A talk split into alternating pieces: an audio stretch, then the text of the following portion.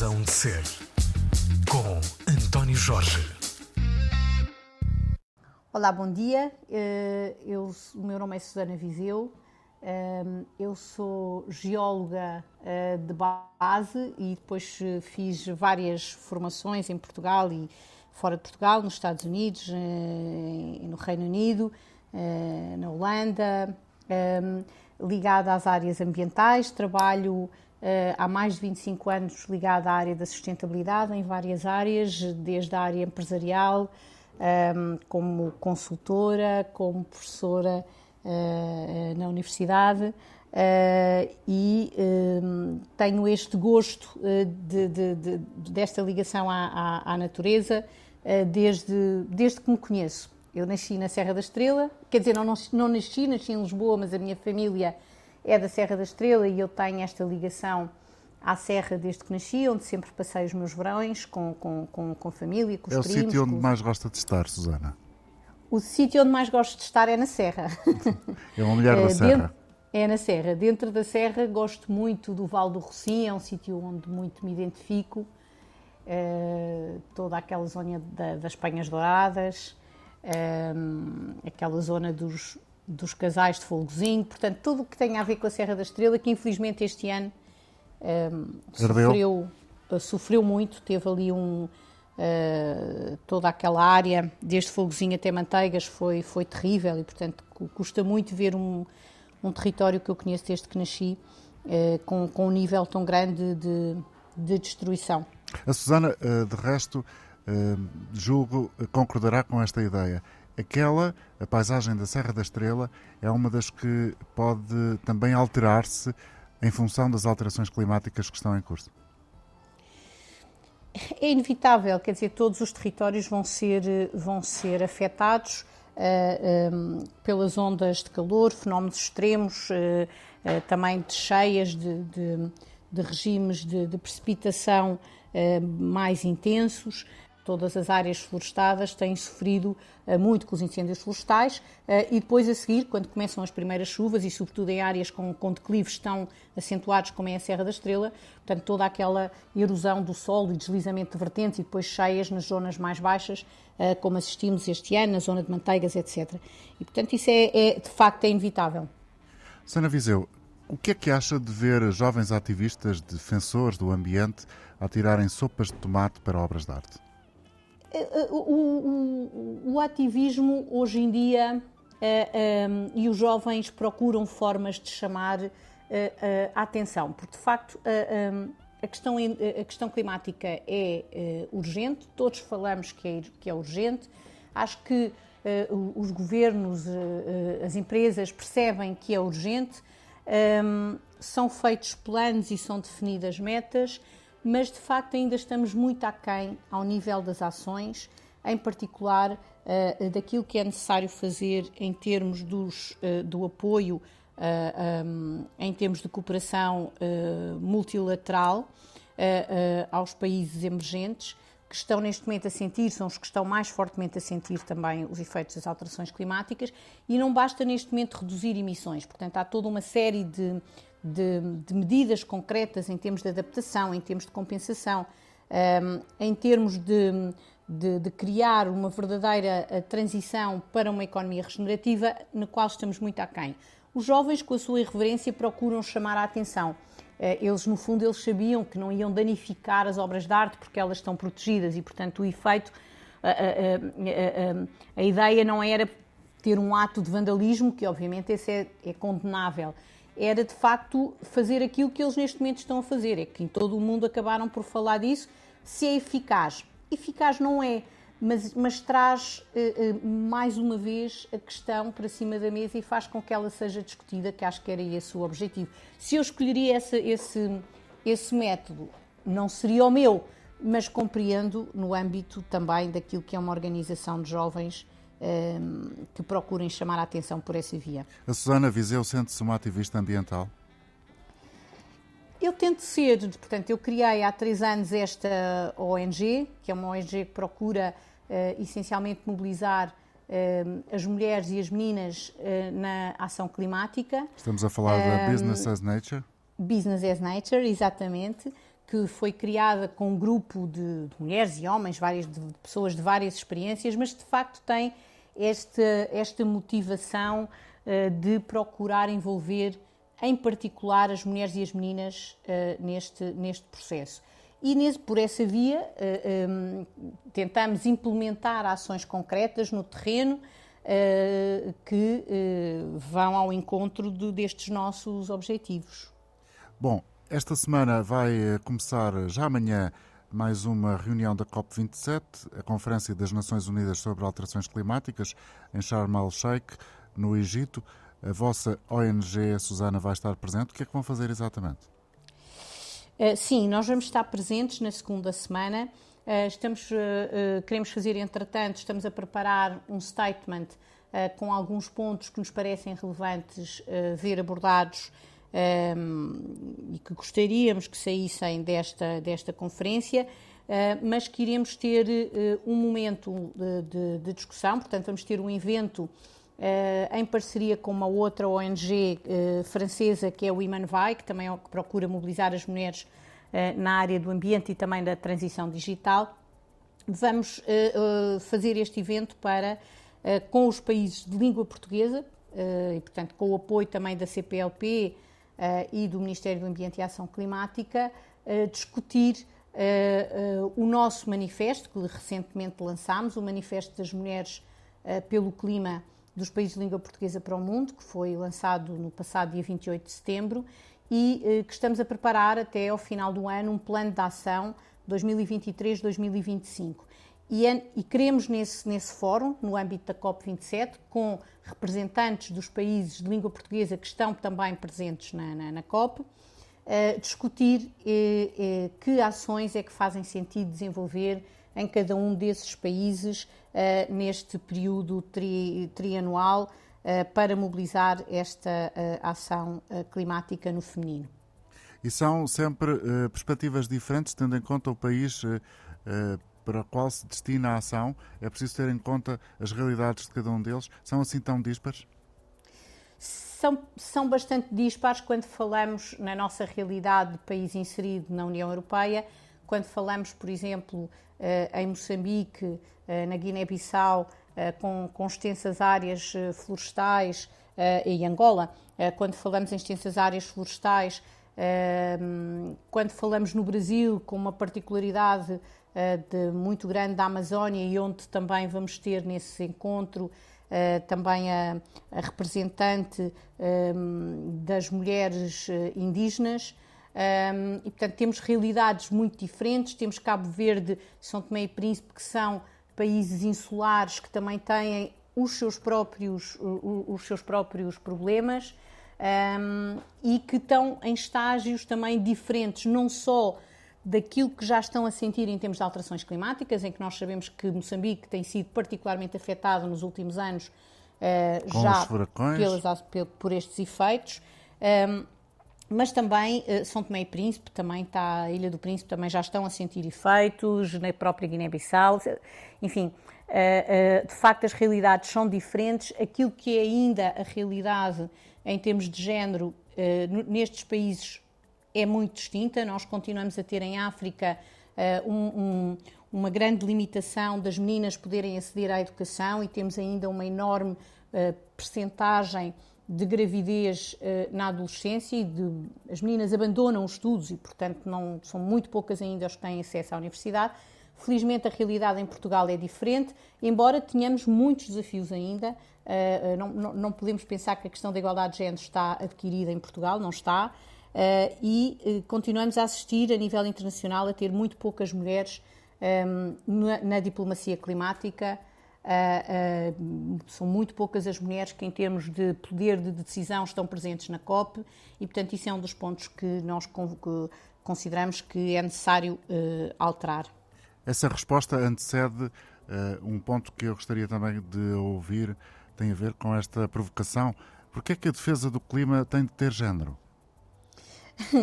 isso é uma pergunta que me fazem muitas, muitas vezes um, e isso é reconhecido uh, pelas próprias Nações Unidas que as, as, mulheres e as meninas, tal como as comunidades indígenas, estão entre os grupos mais afetados pelos efeitos das alterações climáticas. Uh, segundo os dados da, da, da FAO, uh, um, as mulheres e as meninas estão, uh, estão entre, aliás, as crianças, as mulheres e as crianças são, representam 80% da população em risco de pobreza e em pobreza, em situação de pobreza. Um, e com o agravamento das, das, das, crises sociais, isso é histórico, viu-se na pandemia, vê-se na guerra, nas várias guerras que vão ocorrendo em vários países. as mulheres uh, uh, são uh, as mais afetadas pela, no âmbito das crises. E, portanto, quando nós estamos a falar de alterações climáticas e quando estamos a falar em combate às alterações climáticas, temos que também falar em justiça climática e perceber que esta situação vai provocar também mudanças sociais que provocam o agravamento de situações de desigualdade que já existem. E de facto, nós continuamos a ter as mulheres a, a, a, a receberem menos em termos de remuneração do que os homens, mesmo em Portugal. Continuamos a ter as mulheres a acederem menos a lugares de gestão topo, mas por outro lado, são as mulheres que asseguram em grande parte do planeta o acesso à comida, o acesso à água, a educação das crianças e, portanto, com, com um impacto brutal em termos das gerações futuras um, ehm, e que são, no fundo, as cuidadoras e têm no seu DNA este cuidar. E, portanto, o cuidar uh, dos mais próximos, o cuidar da família, o cuidar das comunidades, mas também o cuidar uh, do planeta.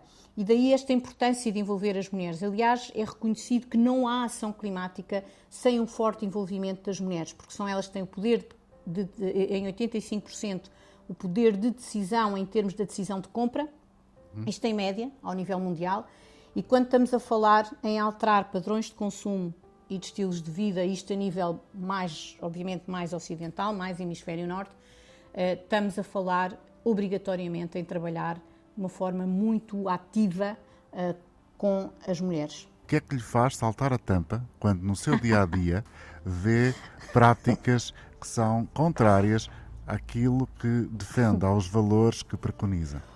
Uma coisa às vezes muito básica e que, e que, e que me é muito próxima.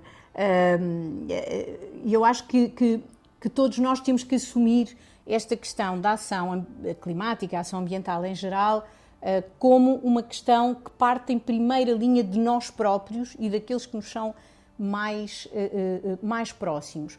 Porque eh, é sempre mais fácil apontar responsabilidades àqueles com os sobre os quais nós não temos influência. E eu fico muito. Uma coisa que me faz saltar a tampa e que é muito básica é aqui em casa com, com, com, a família, com os filhos, às vezes a separação do, do, do, dos resíduos.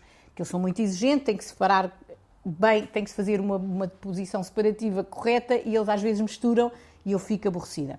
Portanto, isso no que me é mais, mais próximo, ou quando assisto a desperdício, eh, as questões do desperdício alimentar, as questões eh, de, de, de, de desperdiçar água, de desperdiçar eh, energia, de, das questões do excesso de consumo que nós continuamos a ter, temos que, temos que nos, nos consciencializar que temos mesmo que reduzir uh, consumo um, isso aquilo que me assiste, que me, que me, que me faz mais, eh, digamos assim, mais saltar a tampa naquilo que me é mais próximo. Uhum.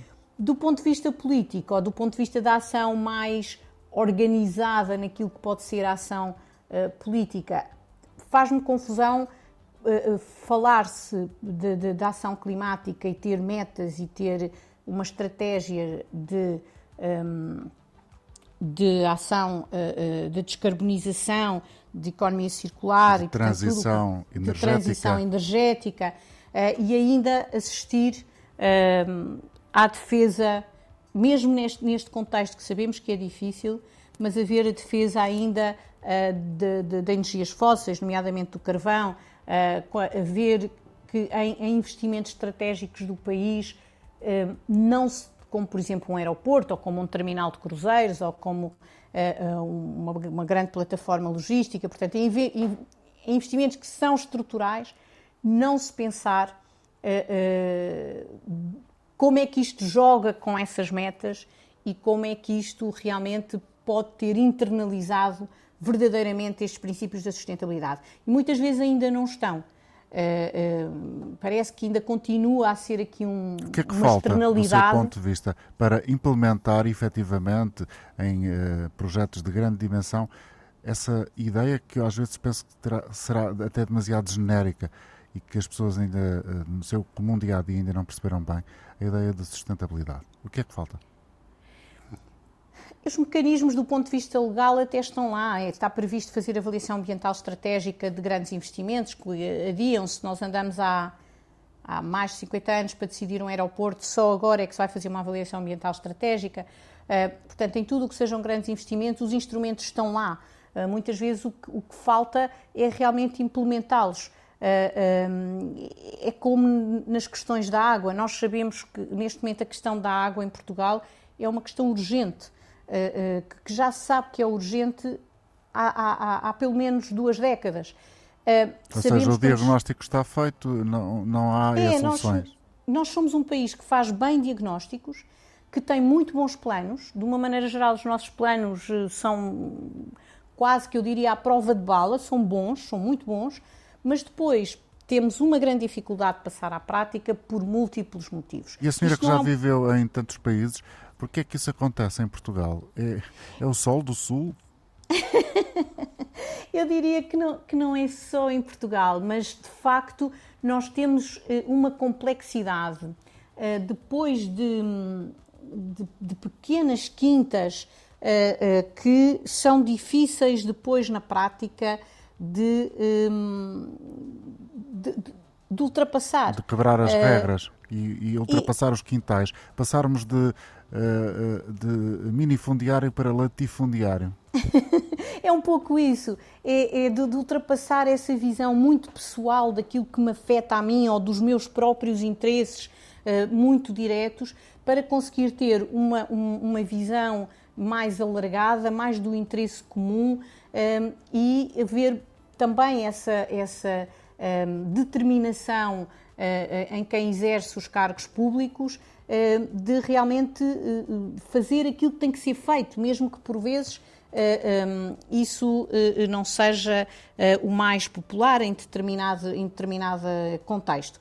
Mas, mas, é necessário essa, essa determinação, é necessário romper esses, esses obstáculos do terreno, dessas pequenos, pequenos, pequenas questões pessoais que vão, que vão aparecendo e que quando uma pessoa depois começa a perceber onde é que está a origem do problema em Portugal, às vezes é uma, é uma surpresa inacreditável, é quase uh, surrealista perceber uh, que às vezes os problemas e que há coisas neste país que não são feitas e que deviam, estar, que deviam ter sido feitas já há muito tempo um, ehm, e que estão presas por, um, por, por, uma pessoa ou por um técnico que está aqui ou que está ali, que não gostava ou que não gostava do outro, e portanto coisas quase pessoais e que eh, realmente eh, eh, nos, nos, nos, limita o nosso próprio desenvolvimento como país, mas também limita muito aquilo que temos que fazer em termos de, de ação ambiental e do caminho para a sustentabilidade. Estamos a fazer um percurso certo no caminho da transição energética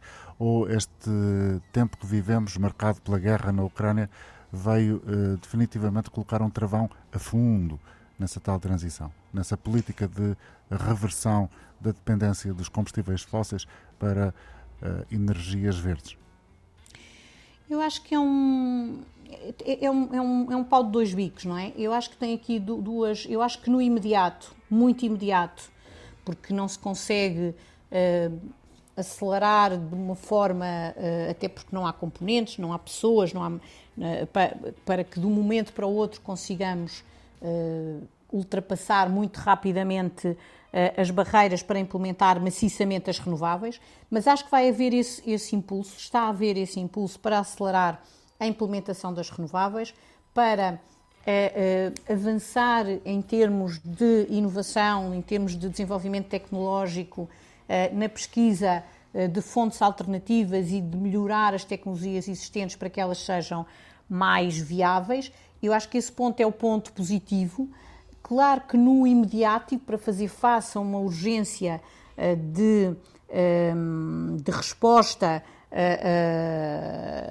a, esta, a esta limitação no acesso a, a, a, fontes de energia que estavam dadas como mais asseguradas, vamos ter que, a Europa, sobretudo os, países do centro e, norte da Europa, vão ter que arranjar aqui alternativas que já estejam instaladas, não é? E, e, e que já estejam instaladas passa muito pelo nuclear e passa eh, eh, em alguns casos, por não eh, desacelerar no carvão como estava previsto. Mas isto é um problema do Norte, não é? E, e eu, eu tive recentemente numa conferência que, que moderei um painel também com países da CPLP e quando nós ouvimos a realidade destes países e quando eu tive, por exemplo, com o Presidente de Câmara de Climana, em Moçambique, ele eh, dizia, e daí esta importância deste discurso, nós não podemos, eh, na Europa, nos Estados Unidos, eh, viver nesta bolha uh, uh, Fazer do hemisfério conta norte. que toda a realidade que descrevemos é a realidade global. É, é verdade, é isso mesmo, é porque quando nós olhamos para, o Presidente da Câmara de Climano dizia, como é que eu agora, eu tenho carvão, como é que eu vou não vender agora o carvão que está a um preço mais alto, eh, e eu vou dizer, não, não vou porque estamos a fazer o phasing out, temos que cumprir as metas, as metas eh, de Paris. Eh, e que argumento é que eu vou dar à minha população que mais de 60% das crianças estão em situação de pobreza extrema, não andam descalços, não têm acesso à educação e quando eu não tenho recursos para fazer face a, estas situações de pobreza uhum. e de. como é que eu lhes vou é, dizer? É, é, não vou arranjar mais recursos vendendo carvão, não é? É como dizia no início, é um pau de dois bicos, de facto. é isso mesmo. E nós, e nós temos mesmo que perceber que nós não conseguimos. O mundo e as alterações climáticas, isto é, é quase um, um chavão, mas é mesmo assim, é, é um problema global. E isto implica que nós países ditos do hemisfério norte e, portanto, países ditos desenvolvidos, fizemos este nosso processo de desenvolvimento há um século atrás, não é? E, portanto, numa transição, eh, eh, numa, numa revolução industrial, eh, causámos todo um dano e todo um desequilíbrio ao, ao sistema climático, ao sistema planetário em geral, que muitas vezes está, que na maioria dos casos está a ser sofrido pelos países emergentes e pelos países do terceiro mundo. E eh, eh, e temos de facto esta responsabilidade. E eles, para acelerarem este processo de desenvolvimento, que é natural que eles o queiram, que o queiram fazer para, para conseguir uh, ter melhores condições de vida para as, para as suas populações, tem mesmo que existir esta, esta cooperação multilateral. E, e, ela tem faltado, ela, ela é sempre expressa em cada COP, e este é um dos pontos que, mais uma vez, e esta COP é chamada a COP africana, e vai haver aqui um, um grande, uma grande ênfase. A COP começa amanhã em Sharm el-Sheikh, no Egito. Exatamente, e, e, e, que, e, que, a União Africana vai se bater muito, por, e bem, uh, por, por uh, esta real implementação da, da, da, dos apoios para a, adaptação, porque estes países inevitavelmente estão a sofrer Uh, e vão continuar a sofrer, e ainda com, de uma forma mais agravada, as consequências das alterações climáticas e, portanto, têm que se adaptar. Uh, mas também toda esta questão daquilo que, eles, que, que é chamado loss and damage, e, portanto, a questão dos, das perdas e danos, uh, e que tem que haver esta cooperação para que estes países possam ser ajudados não só naquilo que vão sendo as perdas e danos que vão sofrendo, mas têm que ser ajudados no seu processo de desenvolvimento e de transição energética, e uh, muito naquilo que, que eu acho que tem estado a faltar em termos de abordagem à questão climática, que nós temos estado a seguir sempre a mesma receita e continuamos a não ter efeitos concretos. E nós temos que olhar para o modelo de desenvolvimento de uma forma distinta. Nós não, não podemos continuar a remunerar a destruição dos recursos naturais, ou seja, não podemos pagar apenas pela madeira e que destruindo a floresta, ou não podemos pagar apenas pela carne que está a ser produzida pela agroindústria uhum. na, através da destruição da Amazónia. Não significa que ela não, não exista e que não possa coabitar dentro de determinados limites, uh, mas temos que pagar pela preservação do ecossistema. Nós temos que perceber que por exemplo, a nossa Serra da Estrela, a nossa água que nós bebemos em Lisboa vem da Serra da Estrela. E, portanto, nós temos que preservar aquele ecossistema para que o Rio Zezer continue a ter água eh, em quantidade, para que continue a ter água de qualidade, para que nós consigamos em Lisboa, em toda a área metropolitana, em toda esta área, beber daquela água que é produzida naquele, naquele local. E temos que pagar para preservar, porque se nós não pagamos, se quem, tem, quem vive naqueles locais não tem uma fonte de rendimento, vai procurar naturalmente essa fonte de rendimento. E, portanto, isto passa por, um, por uma luta à qual eu também me tenho uh, uh, associado neste último, nestes últimos tempos, que tem sido encabeçada pela Casa Comum da Humanidade, por um grande jurista que é o Paulo Magalhães, um grande lutador desta causa, que é considerar o clima estável como património comum da humanidade. Ou seja, nós temos que entender que a coisa mais importante para aquilo que é a vida na, na Terra, que é, que é a preservação da biosfera, depende de um clima estável.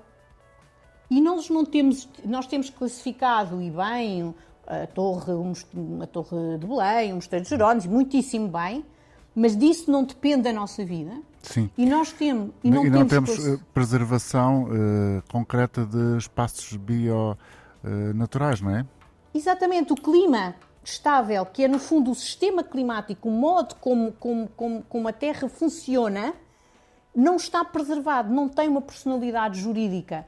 E, portanto, eh, eh, é diferente nós dizer que temos, aquilo que está estabelecido nas próprias COPs é a preocupação com a questão climática, é completamente diferente dizer que nós temos assegurado este bem comum, que consideramos que o clima estável é um bem comum e, como tal, temos a obrigação uh, uh, de o preservar.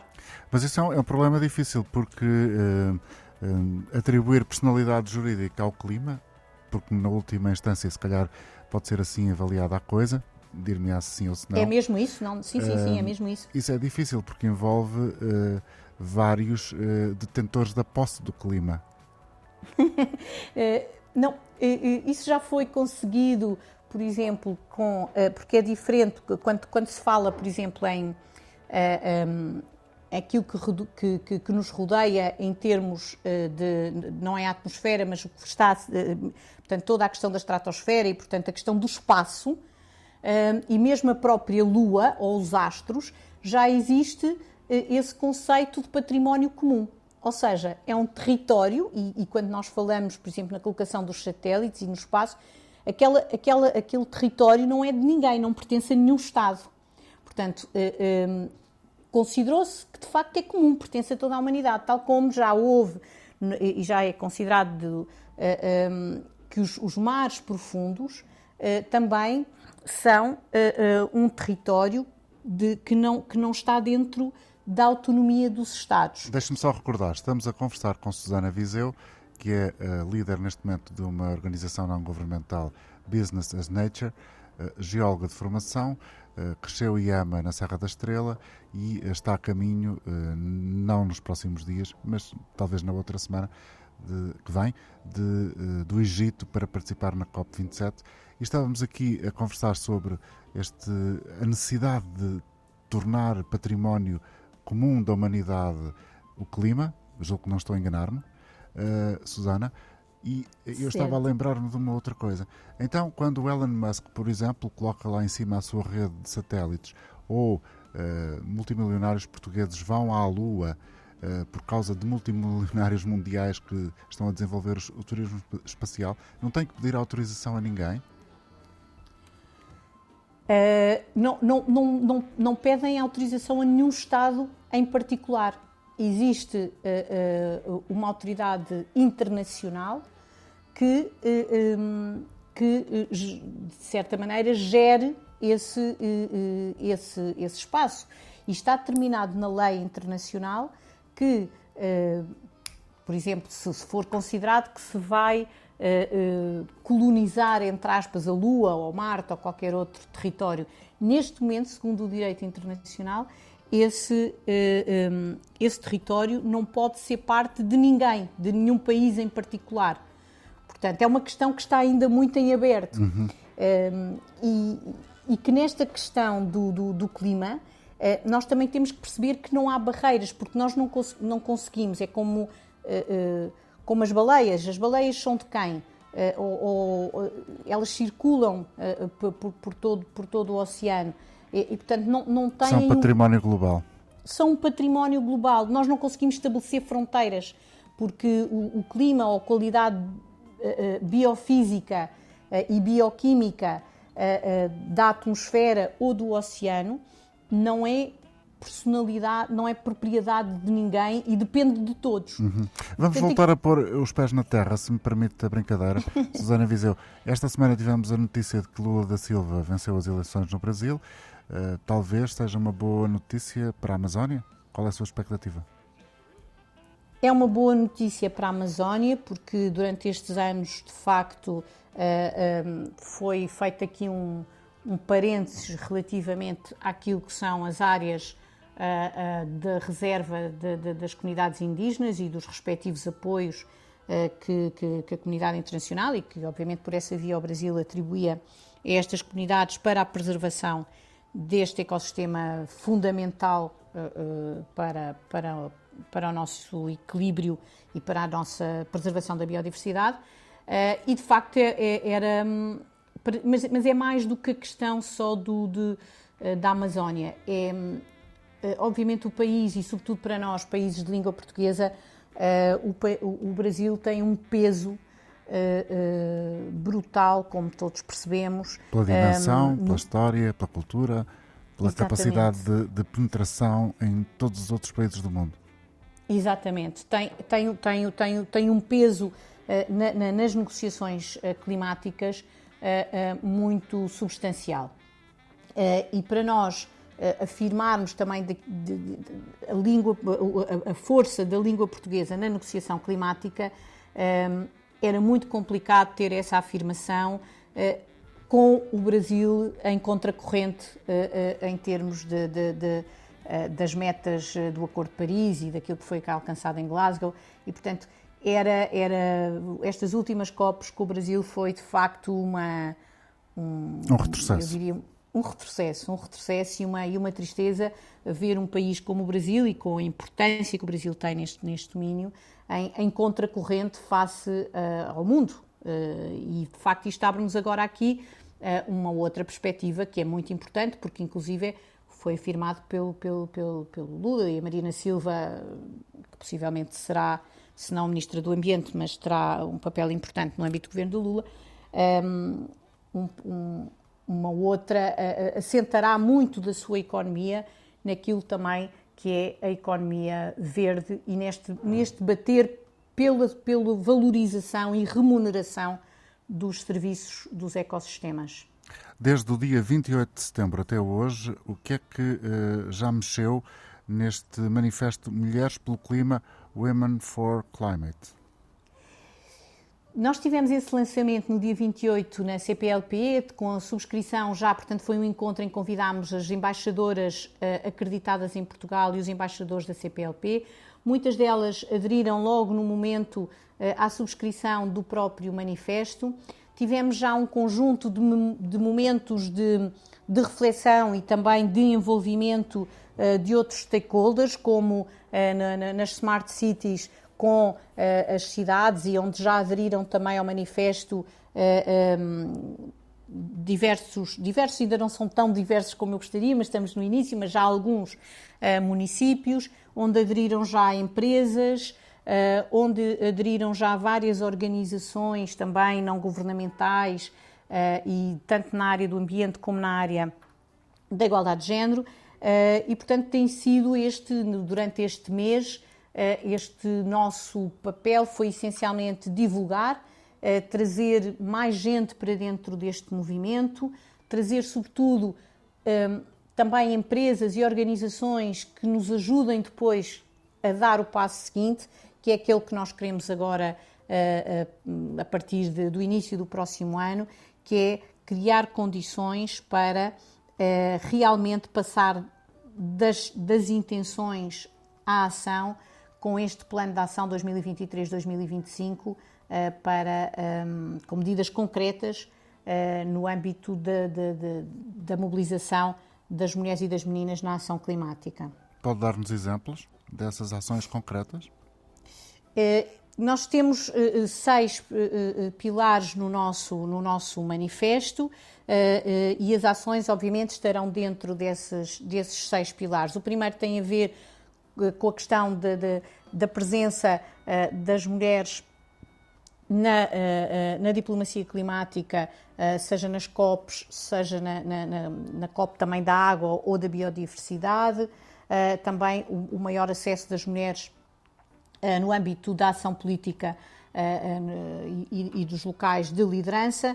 Temos um outro eixo de atuação ligado à capacitação e ao desenvolvimento de competências, onde queremos ter um, uma bolsa, um sistema de bolsas para apoiar as, as meninas dos países de língua portuguesa mas depois passando logo possível também para os países da América Latina, portanto, de língua espanhola também, mas uh, a poderem terminar o seu ensino secundário e a poderem aceder e, e vir para a, para a universidade. Um, temos também planeados diversas ações de formação e, e, e, de sensibilização. Temos um programa que são as embaixadoras da sustentabilidade, dirigida a, a, a raparigas desde os 15 aos 25 anos, em que trabalham os Objetivos de Desenvolvimento Sustentável como plano de ação no seu bairro e na sua escola, e criando uma rede internacional de focal points, digamos assim, de raparigas que trabalham e que depois uh, uh, trocam experiências neste sentido.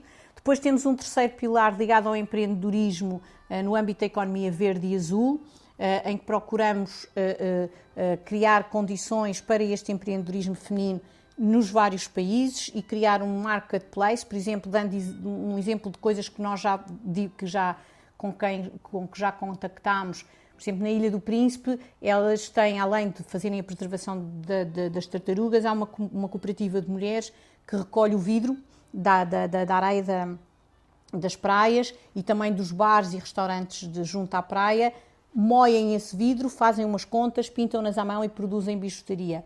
Uh, e com base na venda dessa bijuteria conseguem ter recursos para a educação uh, dos, dos seus filhos. Ehm, nós queremos divulgar estes projetos, queremos criar um marketplace onde elas possam online também divulgar aquilo que fazem e, aquilo que vendem para poderem ter recursos adicionais para uh, os seus projetos e para as mulheres envolvidas. Portanto, este é também um eixo. Temos o eixo da divulgação, um, que é fundamental para dar a conhecer estas boas práticas e inspirar outras, outras mulheres neste, neste sentido. Um, queremos também termos um outro eixo que é ligado à ciência, tecnologia e conhecimento e, portanto, em que queremos impulsionar as mulheres que, e dar também a conhecer as mulheres que estão a trabalhar no âmbito desta, das ciências de, do sistema terrestre. Mas para tudo isso, Susana, é preciso uh, recursos, palavra mágica. É isso mesmo. Como é que se obtém? É, é, isso que no, é esse o nosso passo. Daí nós queremos envolver as empresas, queremos envolver eh, as fundações, queremos envolver as organizações eh, públicas eh, para que possam. Deve ser uma vida bem difícil, porque julgo que nesta área haverá muitas organizações também à procura desses financiamentos. É verdade, é verdade. A concorrência é grande, daí a, a importância de, de, da credibilidade que se gera com o projeto, de provar a capacidade de fazer acontecer uh, uh, de, de, comprovar uma coisa que é muito importante a nível internacional, uh, que é a seriedade, a confiança que se pode ter nestas organizações, e é este o nosso trabalho. Nós lançámos isto dia 28, julgo que estamos a, construir este caminho de credibilidade, de confiança, de perceber que nós estamos a querer fazer bem temos ideias que julgo que são boas ideias e que podem de facto gerar impacto nas comunidades e, e, e trazer de facto aqui um, um, maior contributo das mulheres e das meninas para este processo. Mas é muito difícil, é verdade. A narrativa sustentabilidade precisa de ser melhor explicada às pessoas? Precisa. Uh, porque ainda hum, eu acho que as pessoas já vão percebendo esta questão do clima e das alterações climáticas, mas muitas vezes as pessoas não sabem o que é que realmente elas podem fazer, uh, coisas até simples, uh, para também contribuir para este processo. Acabam sempre por uh, colocar muito na mão dos políticos ou muito na mão daquilo que está longe uh, uh, daquilo que é a nossa ação do dia a dia. Cada um de nós, acho... eventualmente, generalizar é sempre um problema, mas cada um de nós, eventualmente, é perito em sacudir a água do capote. Completamente, mas, mas nós temos que perceber que nós realmente, nós cidadãos, somos mesmo os game changers aqui do processo.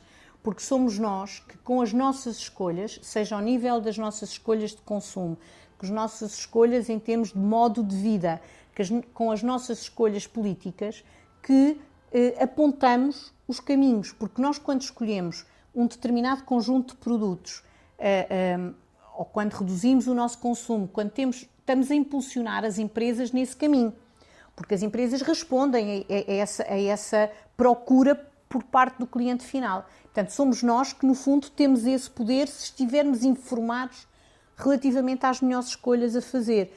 E também nas escolhas políticas. Os, os, políticos respondem à pressão da comunidade. Não havia Acordo de Paris se isto não começasse.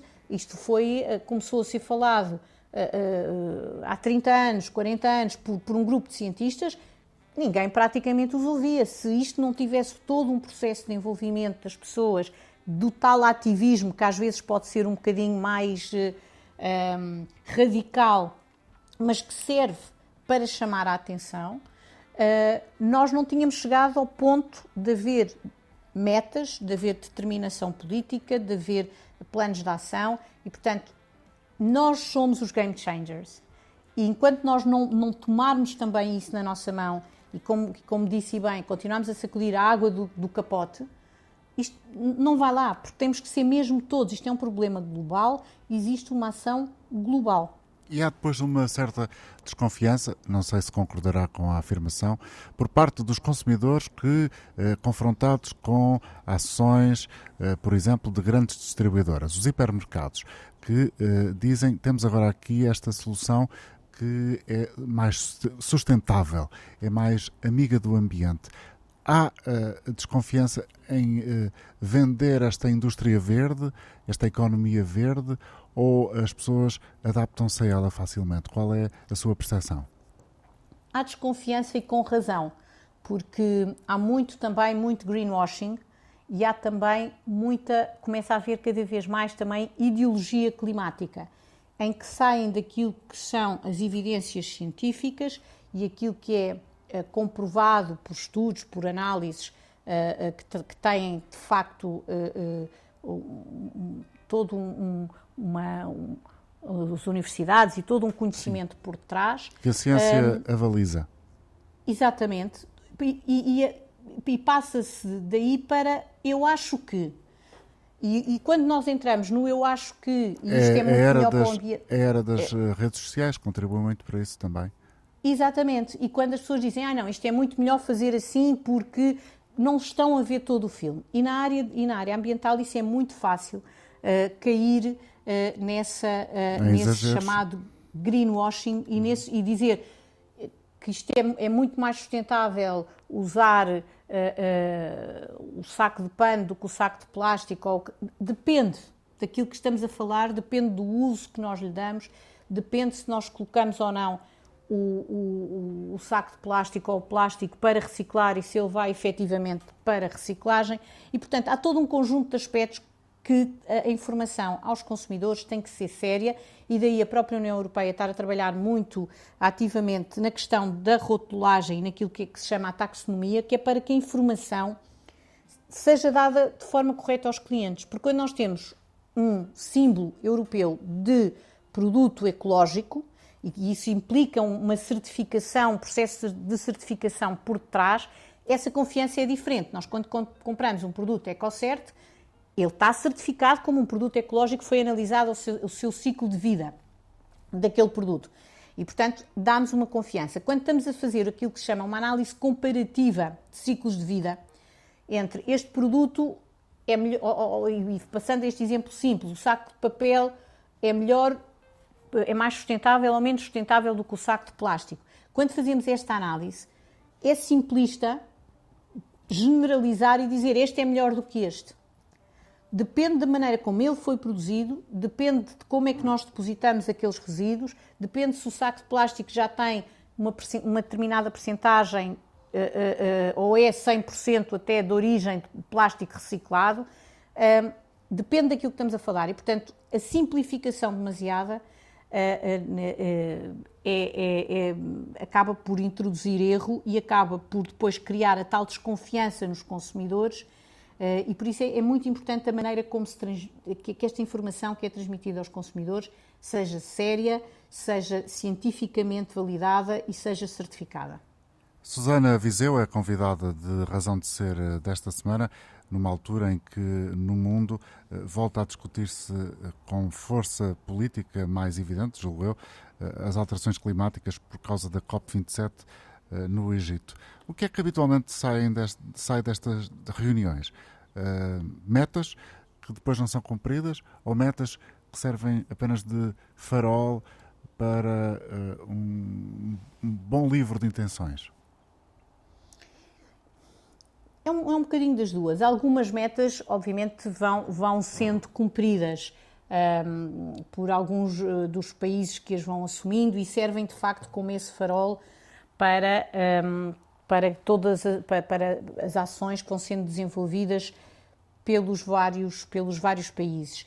Aquilo que é a sensação de quem tem estado nas últimas COPs é que hum, há aqui um misto sempre de um bocadinho de, de desilusão, porque hum, sabemos que o processo está a acelerar. Ainda esta semana saiu o último relatório do IPCC, da última reunião também uh, para a preparação da COP, que já nos mostra que já estamos perto do, mais perto do cenário dos 3%, e portanto já estamos nos 2,7%, 2,8% de aumento de, de, de, eh, de, cento, peço desculpa, 2,7 2,8 graus centígrados até, 2000 e, até 2100, portanto, de, aumento da temperatura média uh, do, do, do, do, planeta, quando aquilo que se estava a tentar e, de, que, estamos, e que foram estabelecidas as metas de Paris tinham a ver com o cenário de 1,5 graus. E, portanto, já estamos a afastar para um cenário uh, uh, que, nos, que parece a todos já evidente um, que, um, e que os próprios cientistas não analisaram a fundo, porque o cenário que foi analisado a fundo foi o de 1,5, que foi aquele que se uh, estabeleceu como Uh, o menos mal e, portanto, aquele que os cientistas estudaram e, e, e permitiu estabelecer essa meta. Ao estarmos já nesse ponto, eh, eh, e que será, pelo que dizem os, os, estudos, quase um, um, ponto de não retorno, que não se sabe ainda exatamente quais os, os efeitos. E isto é, é, o tal ponto de desilusão, que sai-se das, das espera-se que os países e que as, e que as metas consigam de facto um, ser trabalhadas para chegar ao tal 1.5. Uh, um, em, em, Glasgow foi, ficou ali no, no 2.3, mesmo esse 2.3 estamos a ver um ano depois que não foi cumprido e que já estamos cada vez mais a agravar uh, os cenários. E, portanto, existe este misto de quase de, de, saber sempre pouco face àquilo que é a urgência. Por outro lado, há um ponto que, que eu tenho sentido nas últimas COPs que é que é muito positivo, que é a mobilização da sociedade civil, que é um, as próprias empresas estabelecem os seus próprios acordos e as suas próprias metas, mais exigentes muitas vezes do que as metas dos próprios países. As cidades estão a fazê-lo, hum, as ONGs estão com, com uma ação cada vez mais uh, efetiva no, no terreno. Uh, e, portanto, esta mobilização da sociedade civil e o próprio assumir de metas para além daquilo que sejam as decisões políticas, tem vindo num enorme crescendo e, e aquilo que se sente em cada COP é que há cada vez mais gente envolvida, cada vez mais gente ali presente uh, e cria todo um ecossistema de vontade de mudar as coisas que é cada vez mais forte. Sana Viseu, quando se apaixonou pelas pedras, decidiu ser geóloga? eu, eu foi, foi, foi, sou uma geóloga eh, por acaso, foi, e, uh, foi um bocadinho por inspiração do meu pai, que o meu pai era engenheiro civil e gostava de ter sido ou geólogo ou arquiteto. E tem uma filha geóloga e um filho arquiteto. Uh, e, e, de facto Isso é sempre... que é prolongar o património. Espiritual. Completamente. Ele era um pai muito especial, que infelizmente já nos deixou, mas era uma pessoa muito, muito especial, muito inspiradora, minha grande inspiração como ser humano, como forma de estar na vida, uh, e uh, que de facto sempre nos levou, quando íamos para a serra, a passear, a subir os montes, a conhecer, uh, e eu acho que vem muito daí esta, esta minha paixão pela, pela, pela natureza, pelas rochas em particular, os meus amigos e os meus filhos e o meu marido dizem que eu sou, quando vou, quando vou a um sítio qualquer, eh, está tudo a olhar para o mar ou para um, um sítio qualquer e acham muito bonito e dizem, epá, olha aquela pedra. Aquilo, epá, já viste aquela disjunção prismática dos basaltos? Aquilo é, epá, olha que bonito. Espetacular. Fica, fica tudo a olhar para mim, pronto, ok? Mais um momento, Mas... Susana. Mais um momento. É, é, foi mais um momento, Susana, quando ficam todos a. Exatamente, foi mais um momento, Susana, exatamente. Há, pedra, há, pedras okay. em, há pedras em Portugal que estão a desaparecer ou não? Ou continuamos com o nosso património geológico? Uh, eu, não, eu ia dizer vivo, mas não se pode dizer porque, são, porque é, é inanimado, não é? Sim, não é vivo, mas, mas acaba por, por ser sentido, não é? Um, Sim, eu acho que, que, que, que de uma maneira geral, eh, o, o nosso património geológico uh, está. Uh, ele é conhecido, que é o primeiro ponto, não é? Portanto, tem que ser conhecido, saber onde ele está identificado e, um, e, e, está protegido. nomeadamente, temos o, dois geoparques, não é? Portanto, temos o Geoparque da Estrela, que, que com, com vale glaciar e, portanto, com toda com, toda, eh, com todos os elementos eh, geológicos que são muito determinantes, eh, mas temos um conjunto de aspectos de, de, de monumentos geológicos que, que, estão protegidos e, portanto, fazem parte de, das redes de, proteção. Uhum. Como acha que vai ser uh, o nosso futuro daqui a 10 a 15 anos? Tem ideia? Pensa sobre isso, tendo em conta que trabalha uh, muito uh, na base de, da questão das alterações climáticas. É necessariamente uma visão pessimista? Eu sou suspeita porque eu sou uma otimista e, portanto, para mim é difícil eu ter uma visão pessimista. Eu acho é que tem que ser uma visão hum, realista em termos de podermos continuar com esse otimismo, ou seja, nós temos que nos eh, preparar eh, para, ehm, para os cenários de alterações climáticas. Eh, nesse contexto é muitíssimo relevante a questão da água, da escassez da água e de conseguirmos adaptar as práticas agrícolas, ehm, sejam elas na produção de vinho, seja né, no olival, seja em, todo, em, todo, em todas as produções agrícolas, um, temos que fazer esta adaptação da produção, isso está a ser feito, mas eh, tem que ser, eh, eh, isso está a ser feito em termos da parte da agricultura, tem havido já um esforço nesse processo de adaptação. Relativamente à questão da água, acho que temos estado nos últimos anos, é um dos pontos que temos estado muito parados em termos de políticas públicas. O próprio PRR um, não, não previu uh, investimentos significativos na questão das águas, só tem dois investimentos, mas que são muito pontuais para aquilo que, que nós precisamos, de criar uh, alternativas em termos de abastecimento de, de fontes de, de, de, origens de água, portanto, também com a circularidade da água e também com o aumento do armazenamento, com a redução das perdas, porque temos ainda muitas perdas de água no, nos sistemas de abastecimento. Enfim, é uma área que é preciso trabalhar. Eu acho que há motivos para podermos ser otimistas, mas para uh, continuarmos e para que este otimismo não seja utópico, uh, temos que trabalhar e, portanto, temos que identificar o que é que temos que fazer. Uh, Portugal tem, tem, tem uma percentagem de áreas protegidas e de biodiversidade ainda muito rica na Europa, portanto temos, temos pontos que nos, que nos pontos fortes que, que podem permitir um desenvolvimento sustentável. Um, temos muitas fragilidades como país, uh, temos muitas fragilidades. Continuamos a ser um país que, que, que, deixa sair os seus jovens, que deixa sair o seu conhecimento, que, que cria cada vez eh, condições mais difíceis para que os nossos filhos cá fiquem uh, e que tenham gosto em, em, em, trabalhar e em desenvolver aqui a sua vida. Um, e, portanto, temos ainda muitas limitações que, ao nível de desenvolvimento que acho que temos. Temos um país ainda com muita pobreza e a pobreza é, um, é, é, é o fator uh, uh, principal para qualquer desenvolvimento, seja ele no sentido de uma transição climática, as pessoas, quando não têm as suas necessidades básicas satisfeitas, quando não têm o que comer, quando têm dificuldades para sobreviver, não vão ter preocupações com a questão climática. E, portanto, tudo isto se interliga, não é? Tudo isto está ligado, já dizia Sérgio Godinho. Muito obrigado, Susana Viseu, por eh, ter vindo uh, aqui falar com a Antena 13 e, no fundo, uh, trazer uh, um pouco de conhecimento nas áreas que tão bem domina e boa viagem até ao Egito. Muito obrigada e obrigada pela oportunidade e pelo vosso trabalho fantástico de poderem também divulgar aquilo que vai sendo feito e informar as pessoas de uma forma séria. Muito obrigada.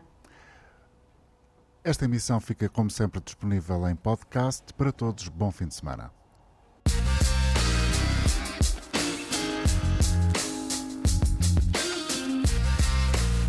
Razão de Ser, com António Jorge.